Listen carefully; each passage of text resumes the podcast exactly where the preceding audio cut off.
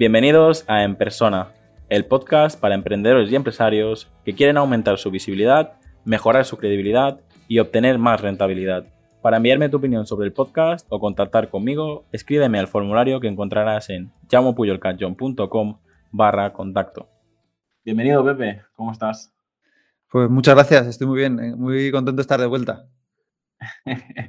estoy haciendo segundas partes, ¿no? Mucha gente eh, vino por primera vez a, sufrir el ataque de, mis preguntas y, ahora pues tengo, tenía conversaciones pendientes con muchos de los que habéis venido aquí, porque al, tener un, episodio tan encorsetado con las preguntas, digo, aquí Pepe nos puede contar muchísimas más cosas y yo a lo mejor todavía no le he preguntado mucho sobre él, pero no sobre lo que hace y, y sobre lo que sabe.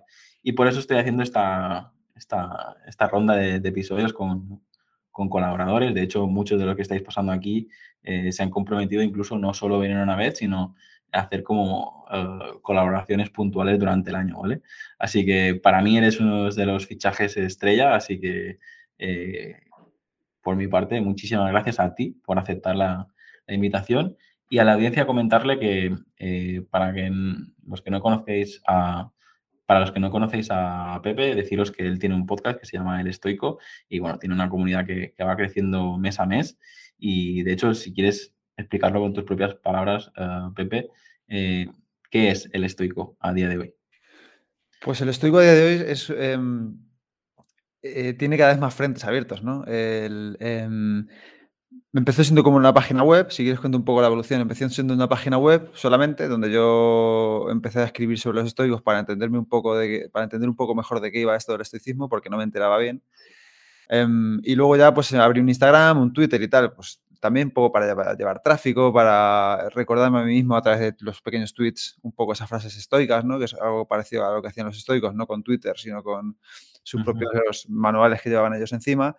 Y mm, a raíz de eso me pidieron, me pidió mucha gente, ¿por qué no abres un podcast tal cual? No sé qué. Y, abrí un podcast, luego eso derivó en un canal de YouTube y, y luego ya vi un poco más en plan de, como yo le dedicaba tanto tiempo, muchísimo, ¿no? Eh, y, al final, pues oye, también uno tiene que trabajar y demás, entonces tenía que un poco elegir eh, si seguía haciendo o no seguía haciendo esto.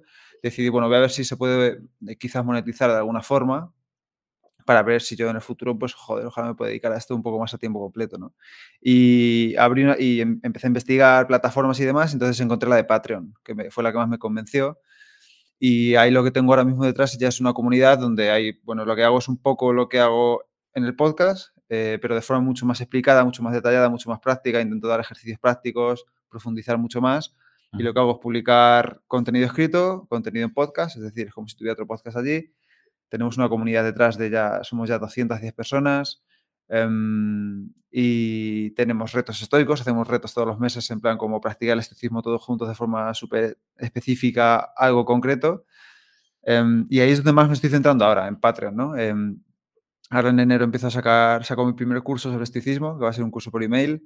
Eh, y también súper contento con eso. Eh, y por ahí estoy ahora mismo, ¿no? Tengo un libro también escrito, entregado a la editorial, esperando a que vea la luz, que será en 2022. Y fíjate lo que ha ido creciendo esto, ¿no? Yo digo, le voy a preguntar porque seguro que puede decir muchas cosas, pero hay cosas que incluso yo que te sigo de cerca que, que todavía no, no, sabía, así que gracias por, por hacerlo público y a ver que estaremos ahí apoyándote y estoy seguro que, que me encantará como, como todo lo que has hecho hasta ahora. Eh, muchas de las cosas que, he leído sobre el estoicismo, de hecho, mm, me inicié gracias a ti, luego tú ya me, me, recomendaste varios autores y a día de hoy, pues, no sé si tendré casi 10 libros sobre, sobre todo esto, o los que he conocido los tengo seguro, ¿vale? Y es eh, gracias, a, gracias a ti de, de tus recomendaciones. Y una de las cosas que quiero comentar hoy, Pepe, es que para mí muchas cosas que decían los estoicos me siento muy identificado como emprendedor y, empresario. Y si, si estás hoy aquí es para, para poder explicar a mi audiencia que la mayoría son emprendedores y, empresarios. Y si no son emprendedores, son esta persona que está a punto de dar el paso, ¿no? De lo típico de, darte de alta de autónomo y empezar tu, tu negocio.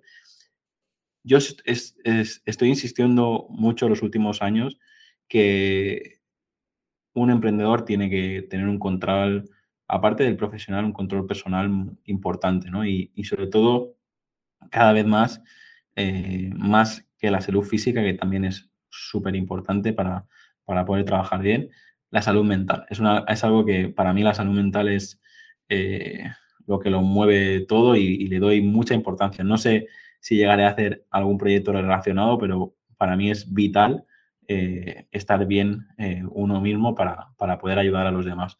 Así que me gustaría que hoy, mm, tú que tienes tanto conocimiento sobre los, eh, sobre los estoicos, nos puedas dar algunas píldoras que a ese emprendedor que, está pasando un mal momento, ese emprendedor que, necesita este empujón, pues que este episodio le sirva como para, para, ver que estos son, problemas que, vienen desde hace de miles de años y había personas como eh, Marco Aurelio, Seneca, que, que ya eh, proponían soluciones a estos problemas. Así que eh, te dejo el micro abierto y vamos a conversar sobre esto, si te parece.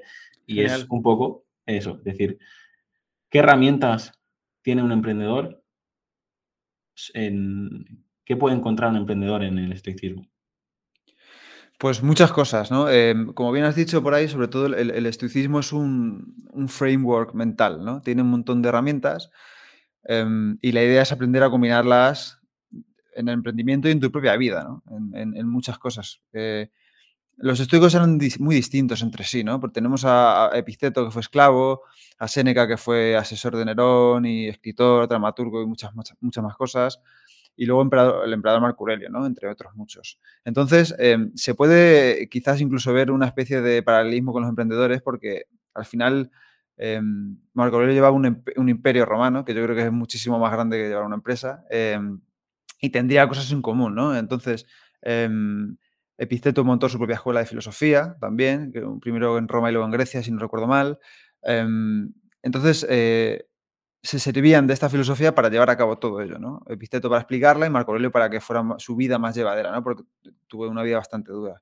Em, ¿Qué herramientas concretas nos puede dar el estoicismo? Pues desde la más básica, como puede ser la dicotomía del control, que esta palabra tan rara, la dicotomía del control, significa básicamente, y es la base del estoicismo, ¿no? Que es aprender a diferenciar qué está bajo tu control y qué no está bajo tu control y actuar en consecuencia. ¿no? Por ejemplo, los estoicos decían que bajo tu control no está lo que te ocurre, pero sí cómo respondes a lo que te ocurre.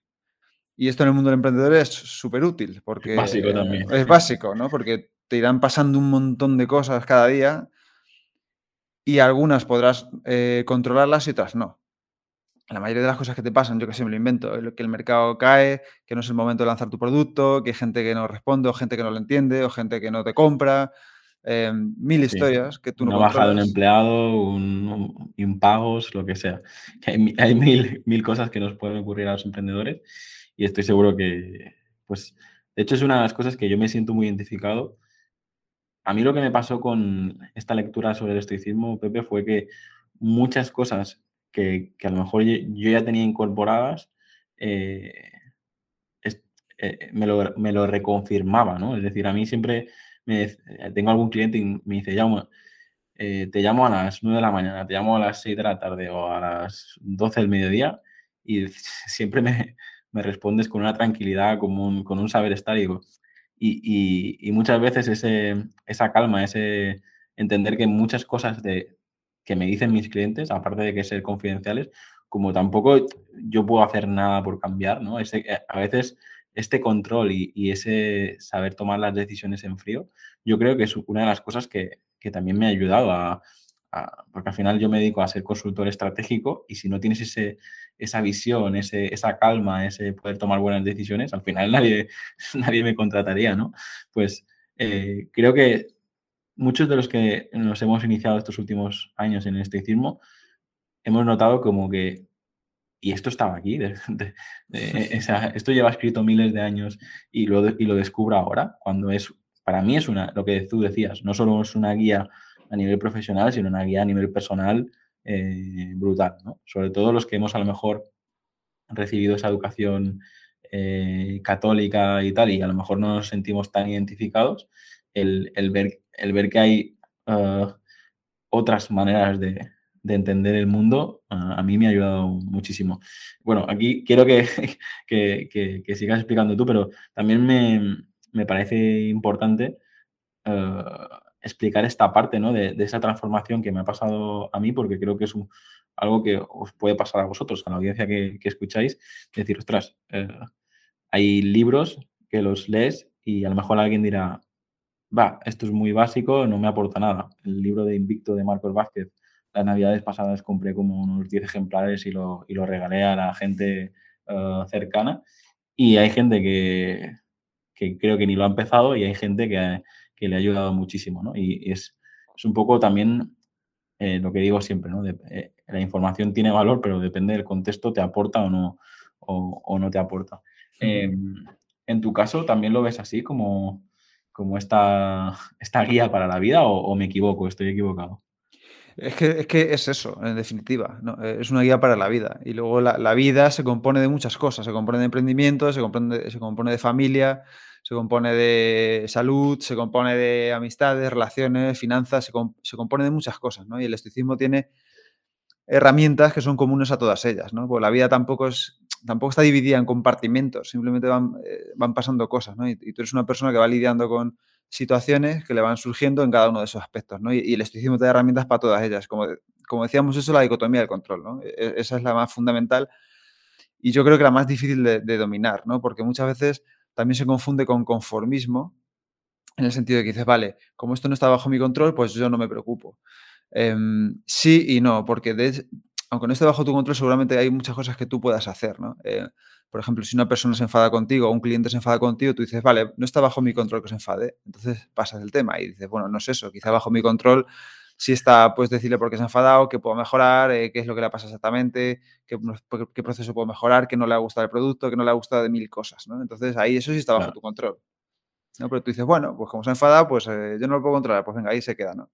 Esto sería usar más la, herramienta, ¿no? Al final, eh, cuando ocurre esto, siempre se puede hacer algo para, para, solucionarlo. De hecho, hmm. yo he demostrado varias veces que con una llamada, con un mail, si elige las palabras correctas, un cliente enfadado, eh, puedes fidelizarlo y que llegue a ser tu mejor cliente si, lo sabes hacer. Hmm. Y el, el pasar diciendo ah, el modo pasota que han dicho, más que el modo conformista sería el modo pasar de todo. Eh, pero entiendo que se puede confundir, pero bueno, no, pero no. Entonces, la primera herramienta que le recomendarías a un emprendedor sería esta, ¿no? El tener la dicotomía. Uy, no me sale ni pronunciarlo. Dicotomía. Dicotomía del control. Eso, eso. Muy bien. Eh, ¿Y la siguiente? La siguiente, eh, yo eh, pensaré mucho en el amor fati, ¿no? El, amor fati de los estoicos básicamente significa que eh, en, el estoicismo antiguo significa amar lo que te pasa, ¿no? Cualquier cosa que te pase. Y hoy en día se interpreta más, o yo creo que es más aconsejable interpretarlo como em, está muy relacionado con la dicotomía del control, que todo lo que te pasa tiene como dos asas por donde cogerlo, como decía Piceto, la buena y la mala, ¿no? Entonces, con todo lo que te pasa lo puedes utilizar para eh, hundirte, para eh, machacarte, para castigarte y mil cosas, o esa es el asa mala y lo puedes coger por el asa buena y utilizarlo a tu favor, como tú hiciste, por ejemplo, con esto del cliente, ¿no? Es decir, este amor fati es básicamente, dice, vale, hay cosas que pasan que no están bajo mi control, pero yo sí puedo elegir cómo tomármela. Entonces, ese amor fati es interpretar lo que te pasa no como un no como una tragedia ni como un drama, sino como una, como una oportunidad para practicar la virtud, que es lo que vamos a ver, para practicar para ese carácter, para hacerte más fuerte, para salir fortalecido, como decía Ryan Holiday en el libro este, ¿no? El obstáculo es el camino. Que eso es al final, una, lo saca de las meditaciones de Marco Aurelio, que dice que lo que tenemos que hacer es convertir eh, em, los obstáculos en los caminos. Es decir, cuando yo vaya por un sitio y vea algo, en vez de decir, vale, pues como no puedo pasar por aquí, me doy la vuelta, lo que tienes que hacer es buscar la oportunidad de ver cómo puedes pasar por ahí y cuando cruces serás más fuerte de lo que eres ahora, ¿no? Entonces, en el mundo del emprendimiento esto es muy útil porque tú al final es un poco esto, ligando conceptos de la antifragilidad de Taleb, ¿no? Cuando a ti te pasa algo o te pasa un evento y sales más fuerte de ese evento.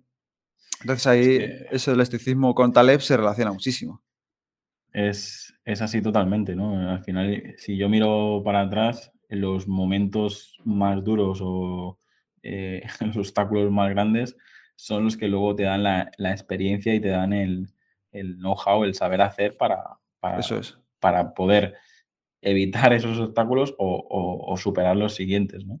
Y bueno, es que le doy muchísimo la razón. De hecho, hace unos días leí algo así como decía que, no, tiene nada que ver exactamente, no creo que lo dijeran los estoicos, pero decía algo así como que eh, las, las, experiencias ah, malas hacían a los hombres fuertes, los hombres fuertes ah, eran los que hacían las experiencias ah, buenas, las experiencias buenas hacían los hombres débiles, los hombres débiles, y es como una cadena, ¿no? Es decir, eh, es, creo que en el momento en el que estamos viviendo, desde que nacemos, al menos en, este lado del planeta, en, España, eh, tenemos como, como que todo lo que la educación, la comida, la bebida, el techo, tal, muchas, muchos privilegios que en otro lado del mundo no, tienen y es como que muchas generaciones, yo a veces escucho conversaciones de adolescentes y es como que se lo merecen, ¿no? Que, es como ah, eh, la, base, ¿no? Para, para poder vivir. Y a mí me, no, acabo de entender cómo, no somos capaces como sociedad de hacer es de explicarles que lo, que han tenido que pasar todas las generaciones anteriores, ¿no? Para, para llegar a la comunidad que tenemos ahora, ¿no? Y hmm lo que veo venir es eso, ¿no? Eh, nuestros abuelos y nuestros padres, o nuestros padres a lo mejor no tanto, pero nuestros abuelos y sus abuelos han vivido situaciones difíciles para, para estar donde estamos ahora y, ahora creo que como, como, las modas, ¿no, Pepe? Todo, todo va a volver, ¿no? Ahora, ahora eh, los hombres débiles, como decía esta cita, eh, harán que, que, sea una sociedad, una sociedad difícil. en cuanto al amor fati, algo más que dirías alguna, algún consejo para, para aplicarlo o algo que digas, eh, de la misma manera que en el otro hemos visto mm, que no se tiene que confundir con, con pasotismo, algo más que puedas añadir de, esta herramienta. Bueno, sí, que también eh, con, con, esta psicología facilona que hay por ahí se puede malinterpretar, ¿no? Y, evidentemente algunas cosas son desgracias, eh, como la muerte de un ser querido o, o tal, pero o una enfermedad, ¿no? Pero em, si, se trata de cambiar tu relación con ese, o, hacerla de una forma más racional y menos emocional, menos dramática, menos, em, sí, menos dramática, menos tremendista con las cosas que te pasan, ¿no? Se trata de racionalizar un poco más las cosas y decir, vale, em, y ser práctico al final, ¿no? Porque tú dices, vale, eh, esto que me ha pasado, preferiría que no me hubiera pasado, pero ha pasado, ya ha pasado. este hecho ya no lo puedo cambiar. Em, ¿qué, puedo hacer con esto? A ver, ¿qué es lo que yo puedo hacer? ¿Qué está bajo mi control? Una vez más, ¿no? ¿Qué está bajo mi control? ¿Qué puedo hacer con esto? Eh, ¿Puedo utilizarlo como un elemento de queja? Sí, lo puedes utilizar como un elemento de queja, pero lo puedes utilizar como un elemento de queja a lo mejor un rato y luego ya ver algo constructivo. No, te digo que no te quejes, no te digo que no que sea todo súper guay, súper happy. ¡Ay, qué bien! Mira, esto voy a utilizar el que me he roto la pierna para una oportunidad. Evidentemente es un problema y tal, mm. o, que tú, o que se te han ido los clientes más importantes, de tu empresa y, tú te alegras. No es que te alegres, sino que simplemente dices, vale, ya ha pasado, ya esta gente ya se ha ido, ya me han dicho tal, ahora qué puedo hacer para evitar que esto ocurra en el futuro, qué puedo intentar mejorar de mi producto, de mis procesos, de, todo, ¿no? Ahora que, Eso es. Ahora que pones este ejemplo, hace unas semanas en, mi membresía, uno de ellos comentó que, le habían, bueno, que había dado positivo en, COVID y él estaba pues bastante hundido porque decía, ostras, tengo un montón de, de trabajo por delante y tal, y mira, como tenías pendiente hacer el, eh, ese descanso de, pasar de 2021 a 2022 y reflexionar en, tus objetivos y tal, y dice, mm, me salió eso, decirles, aprovecha estos 15 días que tienes que estar eh, encerrado para hacer esa, esa transformación, ¿no? De plantearte los nuevos objetivos y tal. Y, inconscientemente, no, en este caso no, no pensé en los estoicos, pero sí que a nivel psicológico, pues conviertes un, un, momento que podría haber sido muy malo y que probablemente se lo hubiese pasado viendo Netflix a convertirlo en, una situación positiva y, que le ayude a, lo que hablábamos antes, ¿no? que cuando empiece el nuevo año todavía eh, sea más, más fuerte. ¿no? Eso es, eso es justo una buena interpretación del amor fati, de, de, lo que te ha pasado, ¿no? No está bajo tu control pillar el COVID, porque mucha gente piensa que sí, dice, sí, es que si te pones mascarilla, bueno, si estuviera bajo tu control yo creo que no, no habría pandemia, ¿no? Porque nadie elegiría pillarlo. Pero una vez que ya te ha pasado, ahora lo que dices tú sí que puedes utilizar ese tiempo para qué, para, eso está bajo tu control. Claro, es intentar convertirlo en un momento positivo.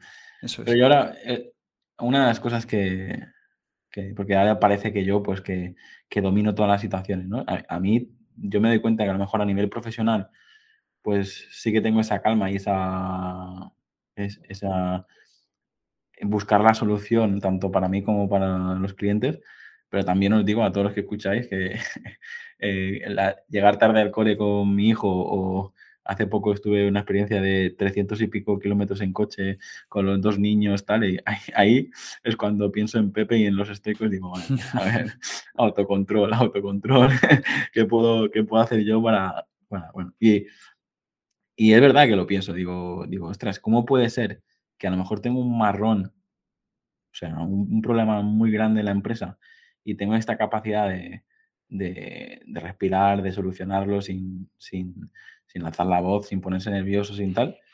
Y luego hay, hay veces que, pues yo qué sé, el, el, simplemente llegar cinco minutos tarde al cole eh, me desespero, ¿sabes? Y digo, tengo que, para que veáis que, que, que todos tenemos que, que, reflexionar sobre, sobre esta parte de, de, del estoicismo, ¿no? De, ver un poco qué es lo que podemos cambiar o lo que, lo que no podemos cambiar. Y me da rabia porque muchas veces yo soy de tenerlo todo planificado, todo media hora antes organizado tal. Y, y con, cuando ya no depende de mí, porque entran en juego eh, los dos niños, mi mujer y tal, y digo, o sea, es que yo cuando depende de mí, si hace falta voy 15 minutos antes y hablo de él, con él, de, de lo, de, lo que haga falta, ¿no? Pero eh, sé que no voy a llegar tarde, porque cuando abren las puertas estaré allí, ¿no? y digo, ostras, eso me, bueno, ya son temas personales, pero que, que, quería contarlo porque digo, parece que estoy quedando aquí como que yo domino eh, todas las áreas y no, no, no. Yo también me, también me puedo poner nervioso y también me, también me mosqueo, ¿no? Pero eh, sí que es verdad que cuando me pasa digo, vale, aquí el estoico, ¿qué haría? ¿Qué haría en esta situación? No, es, es muy común eso, ¿eh? Al final es un poco por lo que tú te dices, ¿no? Como dice, a mí la, la, definición de estoicismo que más me gusta es la que dio Pierre Hadot, que dice que es el arte de dominar el discurso interior. Um, y ahí se aplica la dicotomía, el control, amor fati, memento mori, todo lo que tú quieras, ¿no? Entonces, por eso dicen de que lo importante es cómo respondes a lo que te pasa y no lo que te pasa, porque cómo respondes a lo que te pasa es muy diferente, depende de lo que tú te digas. Entonces, si profundizamos en todo esto, yo creo que la base de todo está en, en aprender a prestar atención a lo que te estás diciendo en cada momento, ¿no? Y eso lo, dice mucho también Naval Ravikant. Um, si tú cuando te está cuando está lo de tus hijos pasando de esto, ¿no? Eh, y tú has dicho autocontrol, autocontrol, autocontrol. Eso es una cosa que tú te estás diciendo, ¿no? Pero si te estás diciendo, madre mía, otro día, tarde, siempre igual, ta, ta, ta, ta, ta, muchas veces eres tú el que te causas más daño que el propio hecho que te está ocurriendo, ¿no? Y en, y en la entrevista que hice a William Biarbain hace poco, que la publico ahora en el podcast dentro de cuando acabe contigo, eh, dice una idea muy interesante que es así, dice, cuando tú tienes una tubería rota en tu casa y empieza a salir agua, ¿vale? Lo que daña el suelo, la pared y demás no es la tubería rota, sino todo el agua que sale. Es, es el agua ese que va calando, que va permeando, que va fastidiando todo. Dice, con los pensamientos es igual. El hecho es la tubería rota y todo lo que tú te dices son los pensamientos sobre ese hecho. Entonces lo que te hace daño no es el hecho, es todo lo que tú te vas diciendo, es ese agua que te va permeando en, ese pensamiento, pensamiento, pensamiento, pensamiento, que va haciendo que tú te cabres. Evidentemente cambiar ese discurso no es fácil y, eh, y es a veces incluso un poco artificial, pero por eso los estoicos llevaban encima máximas y se las repetían, se las recordaban, se las aprendían de memoria para luego, cuando pasaran cosas externas, ajenas a ellos, fuera más fácil que aparecieran en sus mentes esa frase, ¿no? Ese, ese, lo que tú decías, ese autocontrol, o venga, respira despacio, o bueno, esto no lo puedo controlar, o venga, ¿no? Es ese autodiálogo el que hay que aprender a controlar. Yo creo que, que, que se empieza por darte cuenta de lo que estás pensando. Yo creo que lo que me pasa es que en los hijos al final, como son, son fotocopias pequeñitas nuestras, ¿no? Es como en algunas cosas es como la kriptonita, ¿no? Es decir, que es, es algo que dices, eh, no, te saben tus puntos débiles y es, es donde a lo mejor eh, más difícil es eh, controlar la, la situación, pero sí que reconozco que siempre que me, que me ocurro, siempre que me ocurre, acabo pensando en, en esto, ¿no? En las, en las herramientas, ¿no? De hecho, ahora, antes de empezar a grabar, que estamos hablando de, pues, cómo responder a, la muerte de un, de, un, de un, conocido, un familiar o alguien de nuestro entorno, eh, yo reconozco que el, el, aplicar el, el, memento mori, ¿no? El intentar... Eh, o sea, es que también es muy fácil confundirlo con las típicas uh, citas, ¿no? De, de, Pablo Coelho y compañía, ¿no? Pero sí que es verdad que el, el estar recordando de que eso puede pasar y que puede ocurrir, eh, pues hará, ¿no? Que, que, que disfrutes mejor ese, ese, ese, momento. ¿no? Hmm. Y yo, a mí lo que me ha pasado es eso, que muchas de, las, de los libros que he leído sobre empresas, sobre emprendimiento, incluso eh, los típicos libros de éxito de autoayuda que, que, ha habido en los últimos años, veo que muchas reflexiones parten de, de, del estoicismo, ¿no? En las pequeñas, grandes cosas, tal, o sea, el, el, el éxito. Hay muchas reflexiones que, que, yo al menos las, las identifico en, en, en todo esto. Bueno, más que... mm, más, no sé si tienes que añadir algo más de Nanorfati, si no pasamos ya a la, a la tercera y, y, así tendremos pues tres herramientas más la extra de Memento Mori, que si quieres, antes de pasar a la tercera, explica con tus palabras un poquito más eh, en qué consiste el Memento Mori. Yo creo que más o menos lo he dicho, pero no lo explico tan bien como tú.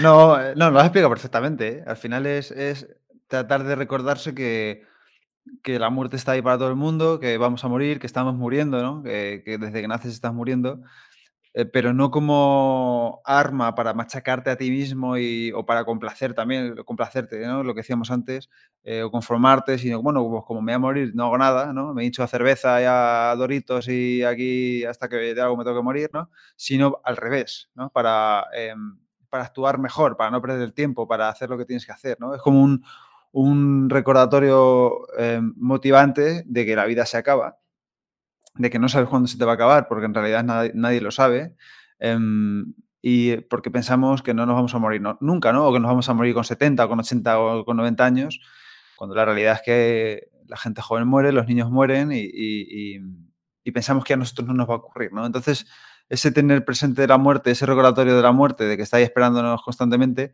los estoicos lo utilizaban como acicate para aprovechar el tiempo, ¿no? Para, y para quitarle también a veces eh, como hierro a las cosas, ¿no? Es decir, eh, mmm, dentro de toda tu vida, el problema que tú ahora te parece enorme, cuando pase tiempo y cuando te mueras nadie se va a acordar de ese problema y, y, y poniendo un poco en perspectiva histórica es una chorrada de problema. Eso no significa que no te ocupes, pero lo que no tiene que hacer este problema es eh, invadir tu vida y tus pensamientos durante meses, porque realmente eh, es mucho más pequeño de lo que tú piensas y cuando te mueras no va a ser nada este problema, ¿no? Entonces, eh, una vez más, céntrate en lo que puedes controlar y lo que no y piensa que, que la muerte está ahí siempre, ¿no? También es verdad que, que en esa época la muerte todavía estaba mucho más presente, ¿no? Porque muchas veces hablan de, de qué, hacer cuando fallece un hijo o tal. También el contexto es diferente. Las familias hoy en día a lo mejor tenemos entre uno y tres hijos de media. Antiguamente, pues a lo mejor tenían 12, 14 o tal. Y, y que, que, que, en alguna familia se muriera hijo era lo más habitual porque en ese momento, pues eso, pues a lo mejor durante tu vida podías tener eh, 10, 12, 15 hijos y era sí o sí se te moría algún hijo por un motivo o por otro.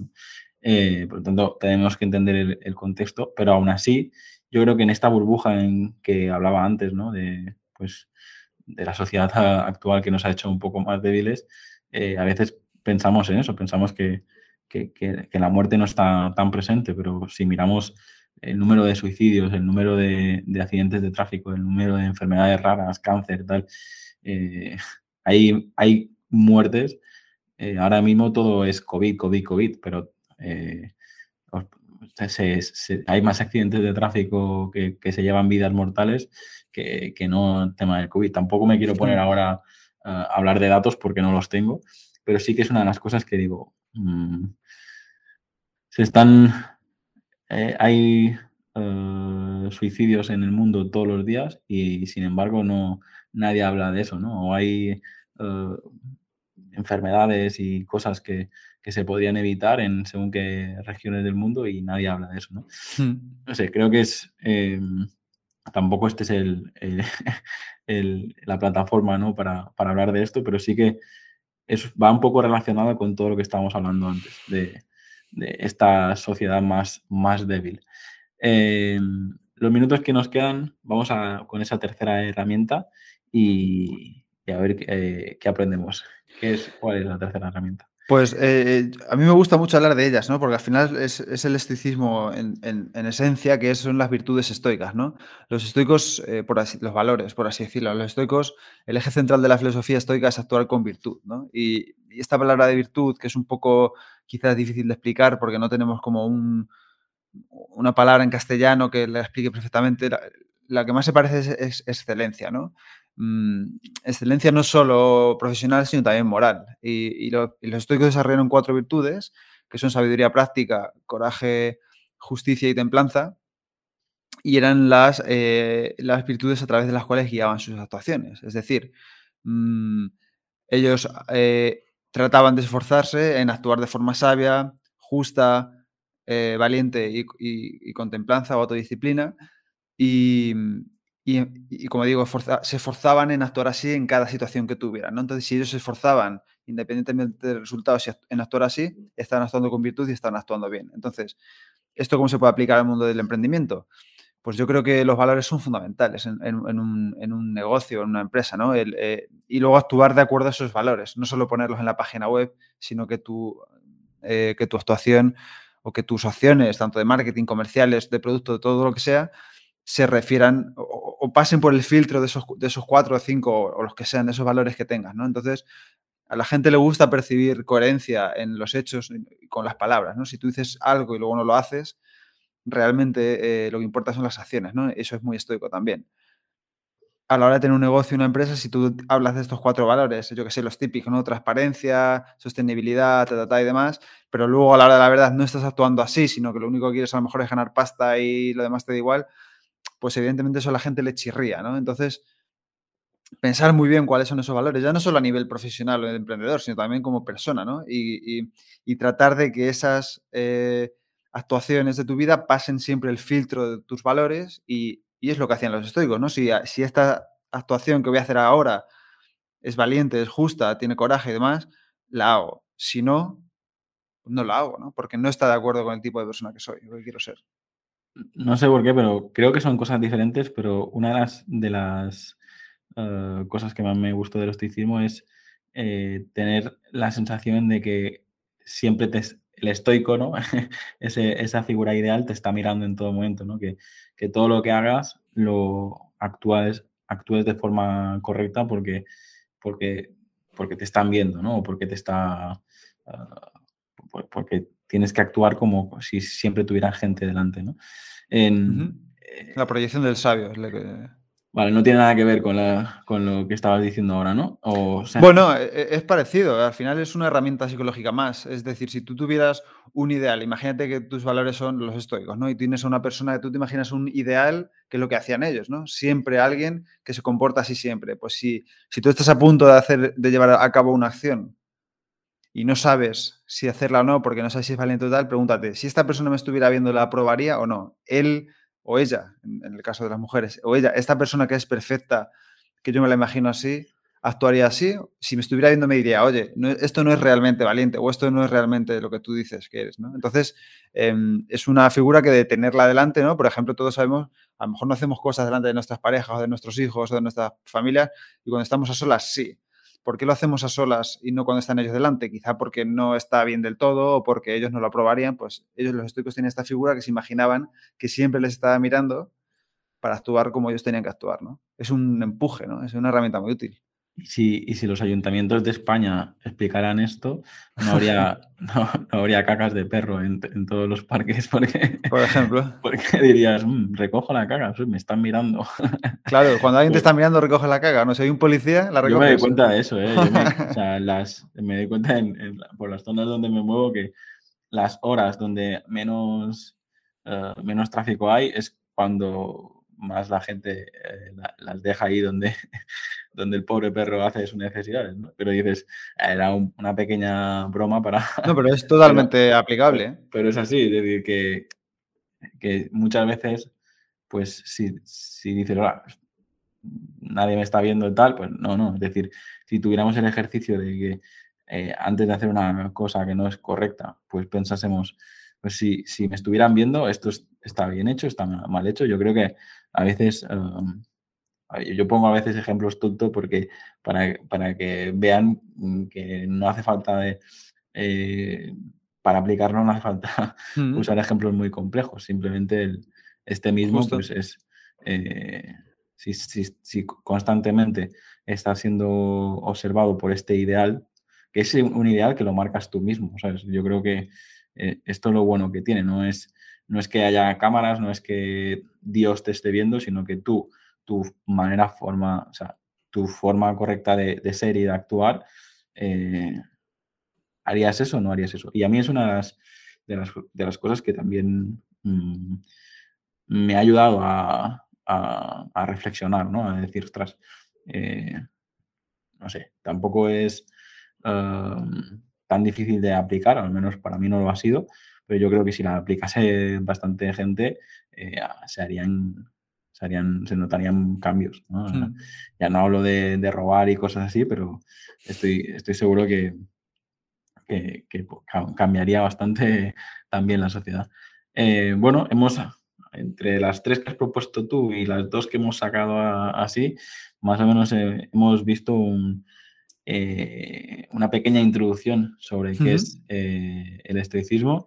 Y, a mí me gustaría, Pepe, pues eso, para acabar, que nos digas un poquito dónde te pueden encontrar y si la gente se pone en contacto conmigo y, vemos que mm, estas píldoras de estoicismo y emprendimiento pueden funcionar, pues a lo mejor nos volvemos a ver en otro momento y, hacemos esta colaboración entre, entre podcasts. Y, si te parece bien, pues lo, hacemos así, ¿vale? Encantado. Pues dime dónde te pueden encontrar. Yo creo que ah, la gran mayoría ya te conocerá porque has aparecido en otros podcasts y porque ya cada vez eh, impactas a más gente. Pero por si acaso, ¿en qué red social eh, estás más activo si quiere interactuar contigo? Pues sobre todo estoy en Instagram y en Twitter. Em, arroba es arroba el estoico esp de español, el estoico esp en singular. Em, y luego en mi página web que es elestoico.com, ahí tengo todo, todo mi podcast, mi, canal de YouTube, mi Patreon, eh, todo está ahí, todo está ahí, en elestoico.com, todas las redes sociales, todo, todo el tinglado.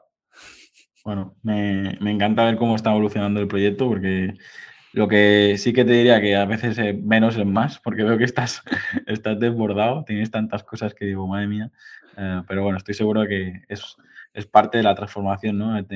Tenías que hacer tu propio camino y prueba y error y ver las cosas que han, que han funcionado más y, y las que han funcionado menos.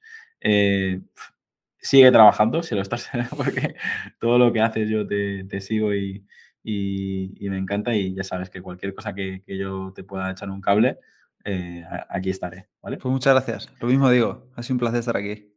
Un abrazo. Hasta aquí el episodio de hoy. Muchas gracias por escucharme y por compartir el episodio en redes sociales. Suscríbete en iTunes, iBox, Spotify o YouTube. Encuentra este y todos los demás episodios en enpersona.com.